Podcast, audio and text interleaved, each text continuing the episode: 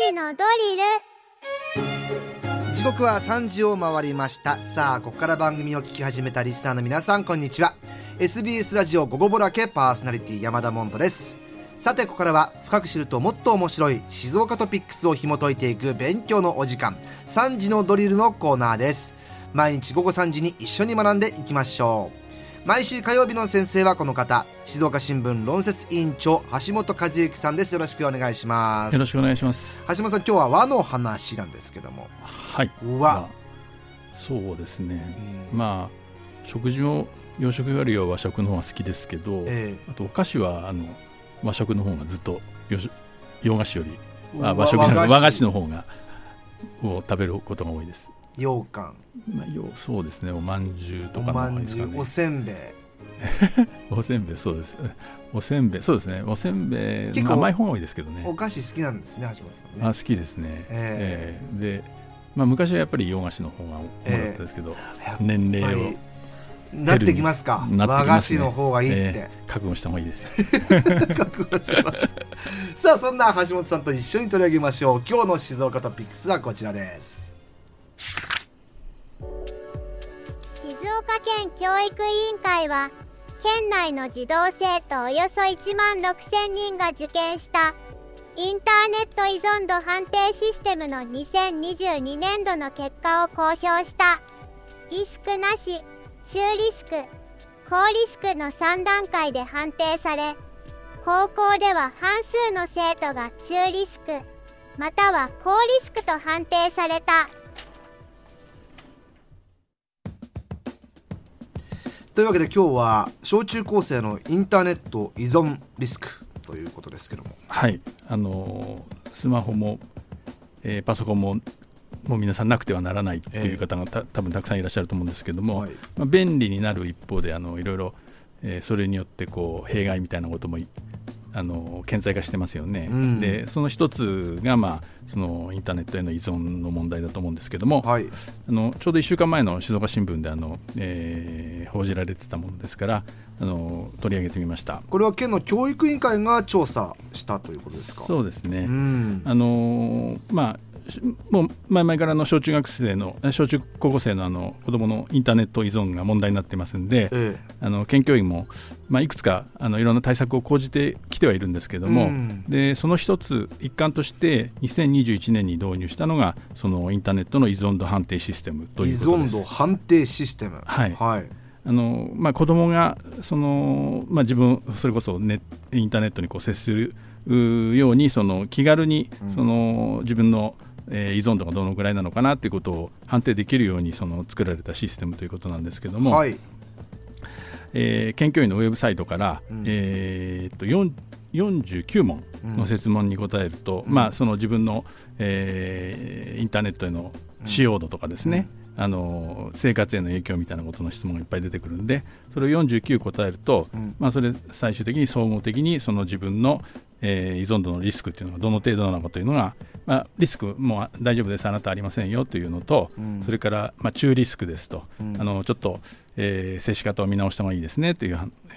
リスクですね、それから、まあ、あのすぐにでもそのちょっと、えー、対応を見直した方がいいですよという高リスク、この3段階で判定できるようになっているということですね。個人的にちょっと引っかかったのはこれは県のウェブサイトでやるっていうところですね。そうですね。インターネット依存度のチェックをね、えー、それで結果報告はどうなったんでしょうか？そうですね。あのこの間、えー、10月に、えー、結果が公表あの、えー、22年度のものが公表されたみたいなんですけれども、ええー、まああの希望した学校ごとに、えー、この、うん、これ誰でもできるんですけど、えー、これについてあの誰でもできるんであの誰がやったかわからないじゃないですか。はいはい、なのでこの集計の結果っていうのはその学校ごとにやった、えー、やったその1万6000人分というのを何かこう、えー、まとめたということです。なるほど。で年代に別に見ると、うん、えー、高校生で、えー、そのもう一度その、えー、スマホとかネットの使い方見直した方がいいよ、うん、見直す必要がありますよっていう中リスクの方が、えー、47.2%、うん、ほぼ半分。はい。えー、それから、まあ、そうですね、うん、でもうネットへの依存度が高いんで、もう早急に何か改善しないと、えー、大変ですよという、その高リスクの方が2.9%ということで、うん、まああの2.9%少ないですけれども、うん、先ほど申し上げた中リスクと合わせると、えー、50%を超えると50.1%になりますね。うん、でえーまあ、リスクがあるっていうことなので、うん、まあ、あの保護者の方はいろいろその自分のお子さんの、うん、えー、インターネットの使い方って気になったりすると思うんですけども、うん、まあ、全体の高校生の半分ぐらいはそのリスクがある可能性があるということだとちょっと高いのかなという気もします。これ橋本さんリスクがあるってどういうことですか？どう、まあ、何に対してリスク？あの後でちょっとお話しようと思ったんですけど、はいはい、その生活にいろいろ支障が出てくる可能性がありますよね。例えば、長時間やりすぎてると、えー、えー、夜中までずっとやっちゃってなるほど、ね、次の日に、うん、で次の日朝起きれなかった、えー、それが講じてくると学校行けなくなったりとかえーまあ、そういうああるいはそのないともう不安で不安でしょうがないとか、うん、そういうこういろんな弊害が考えられますんで、うん、えー、まあ、そういうその中リスクの方今そのそういう弊害が顕著に出てるというわけじゃないですけども、うん、それがだんだんひどくなっていくとあの、えー、そういうリスクが生じる可能性があるのでっていうことだと思います、SNS でつながってないと不安に感じたりとか、えー、いうところも含めてですね。えー、はい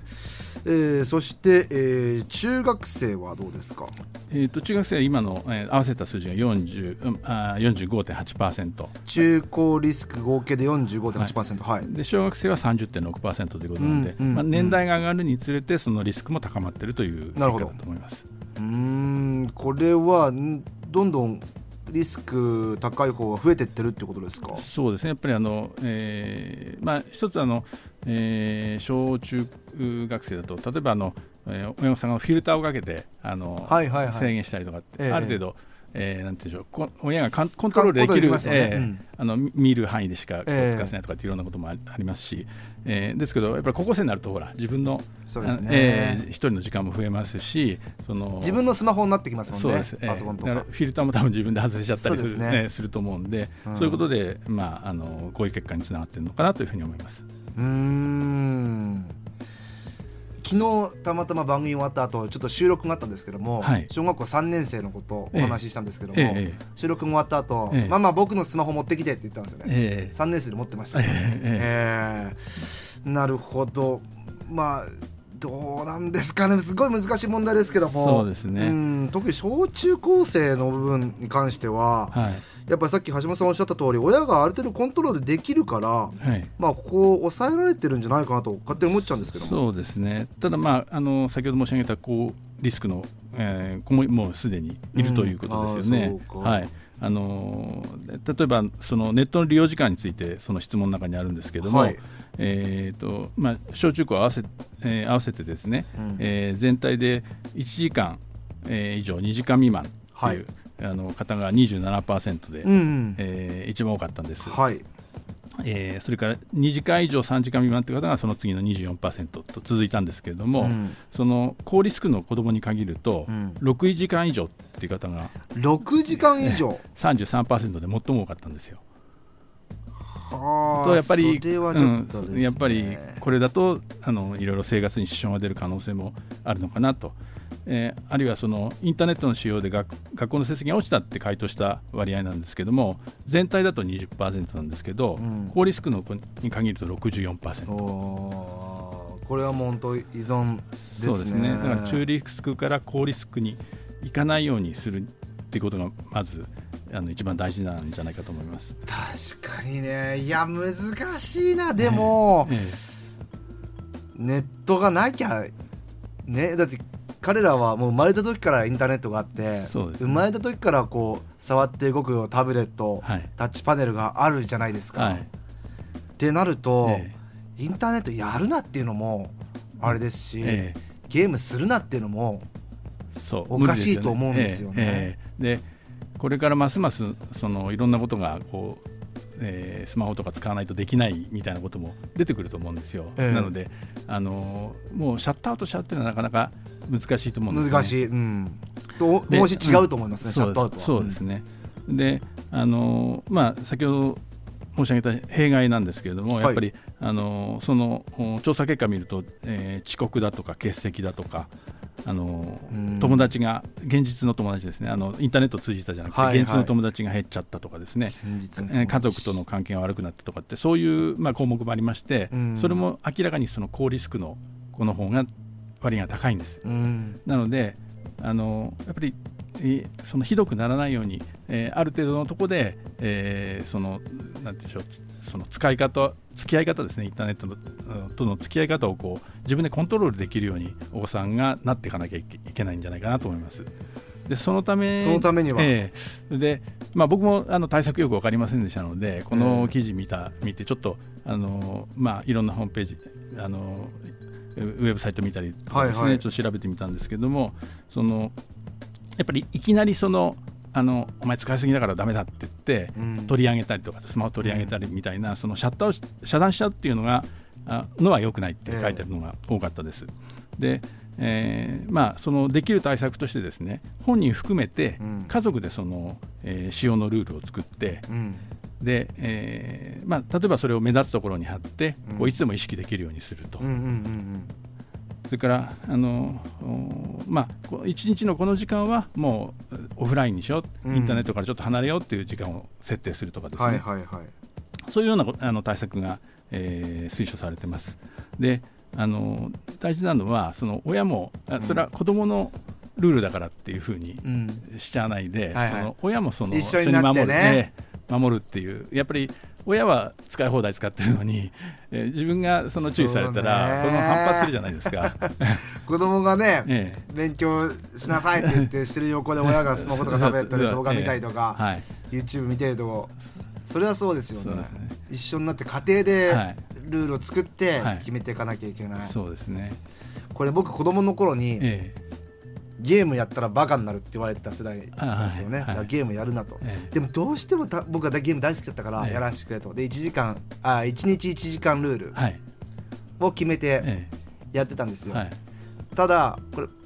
僕が1時間だと。ええ。友達がやってたら違うだろうということで家に友達を呼んで、ええ。友達にゲームをやらせるという。そうすると2時間ぐらいやってていいみたいな知恵が働いてやったんですけども子供たち今どうなのかなインターネットに対して、うんこうまあ各家庭違うと思いますけども。そうですね。あの、うん。ルールを作るときにこう本人が納得して作るっていうことが、ええ。その守ることにもつながると思うんでさっき申し上げたように、えあとあのルールを、まあ、破ったらそこでもうシャットアウトじゃなくて、うん。うん。その破った場合にはこういうペナルティが課されるよっていうようなその破った時のルールもあらかじめ決めておく、そうすればもう自分納得感あるじゃないですか、はい。その自分がやその破ったから、ええ。まあ、こういうペナルティになったなそういうこともなんか大事な。そうですね、えたまに我々でもありません？なんかこうショート動画とか見てて、えはい。全く無意味な動画をええ。なんか見ちゃっててとか、ええ。ええ。はっと気づいたらなんか15分ぐらい経ってるとか、ええ。ええありますよね。そうですね。こう時間の感覚がちょっと。そう。さっき言った6時間っていうのは本人はそんなに意識してないと思うんですよ。ですよね。えなんでまだそれこそ小学生とかだとそういうコントロールができなかったりしますんでそこは本当やっぱ家庭ですね。えそうですね。あと地域ですか、ええ。そうですね、うん。やっぱりあの、えーネットはネットであの親しんでいいんですけれども、あの現実のうん。いろいろんな活動、自分の体を使ったり、うん。その五感でこういろ刺激を受けるような、うん。そういう、えー現実の活動にも,、あのもう並行してやっていくっていうことが大事、あのインターネットだけっていうのはやっぱりまずいと思うんですよ。うん。あとまああの子供のことって思わずにそのうん。できれば親御さんもその子供がどんなインターネットを活用してるのかなっていうことに興味持ってそれを一緒に話できたりするとうん。子供ともこうコミュニケーションが取れて、うん。えー先ほど申し上げたその高リスクにいかないような、うん。その防止に役立つということもあるみたいですね。これ実際に今本当にあの悩まれちゃっている、はい。悩んでる、はい。高リスクだっていうラジオ聞いてる親御さんたちどうしたらいいですか？ねあの県教委にもあの、えー相談窓口のがありますので、あのそういうところに、えーまずは、えー相談をして、うん。その公的な機関の知恵を借りて、うん。ああのやっぱり対策って人ひあのお子さんそれぞれで違うと思うんでね。家庭によって違いこれこれをやれば大丈夫とか、はいああのいうことでもないと思うんですね、はい。だから個々に合わせたその対策を構築しなきゃいけないと思うんですけども、うん。そのベースとしてそのいろんな知識を、うん。うん。あのもらって借りた上で見上げた君が見たの